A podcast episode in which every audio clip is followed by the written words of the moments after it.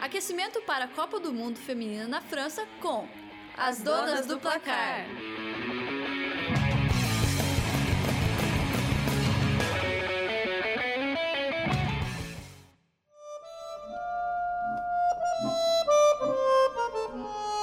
O Drops de hoje não é o favorito do brasileiro. Já sabe de quem eu tô falando?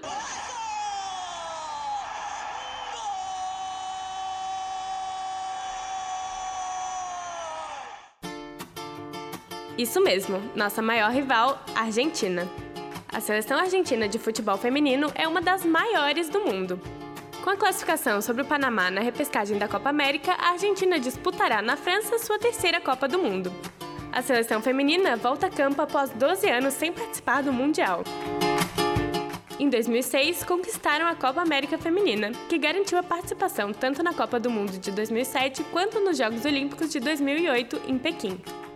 Em 2003, nos Jogos Pan-Americanos ficaram na quarta colocação, enquanto na Copa América Feminina foram vice-campeãs, repetindo a performance de 1995 e 1998. Nos Jogos Sul-Americanos de 2014, garantiram a medalha de ouro. Atualmente, a seleção disputa com o México para ser a quarta força da Comembol na América, ficando atrás de Estados Unidos, Brasil e Canadá. O dia 16 de março de 2019 foi histórico para o esporte na Argentina. Nessa data, Cláudio Tapia, presidente da AFA, Federação Argentina de Futebol, tornou oficial a profissionalização do futebol feminino no país. A luta das atletas pelo reconhecimento invadiu todos os estádios e o esporte, que cada vez tem mais adeptos, precisava sair do amadorismo e receber apoio. A reivindicação era simples: um salário para jogar. Fora do profissionalismo, as jogadoras recebiam apenas vale-refeição e transporte. Isso dependendo do clube em que atuavam. As jornadas de trabalho junto dos treinos do time eram extremamente cansativas e prejudiciais ao desempenho das atletas. Quem deu início ao movimento foi Macarena Sanches, ex-jogadora do UAI Urquiza. Chegou a receber ameaças de morte por lutar pelo reconhecimento. Depois da polêmica, a AFA investiu na estrutura básica para praticar o esporte, como vestiários femininos e alojamento nas viagens. Segundo Tapia, a profissionalização procura fazer uma gestão inclusiva do futebol, com igualdade de gênero.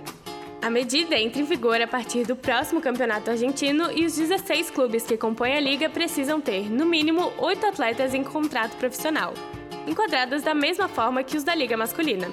É um começo, né? A federação é uma das primeiras do mundo a tomar essa atitude. O Brasil, por exemplo, está atrás do rival e ainda não profissionalizou a modalidade feminina. A Argentina está no grupo D da Copa do Mundo de Futebol Feminino, junto com Escócia, Inglaterra e Japão, contra quem estreia no dia 10 de junho a 1 hora da tarde. Para saber mais sobre a atuação argentina e todas as notícias do Mundial, é só acompanhar as transmissões da equipe feminina de jornalismo esportivo, aqui na Rádio.UFSC. Com as informações sobre a seleção de futebol feminino da Argentina, eu sou Isabela Machado para o Donas do Placar.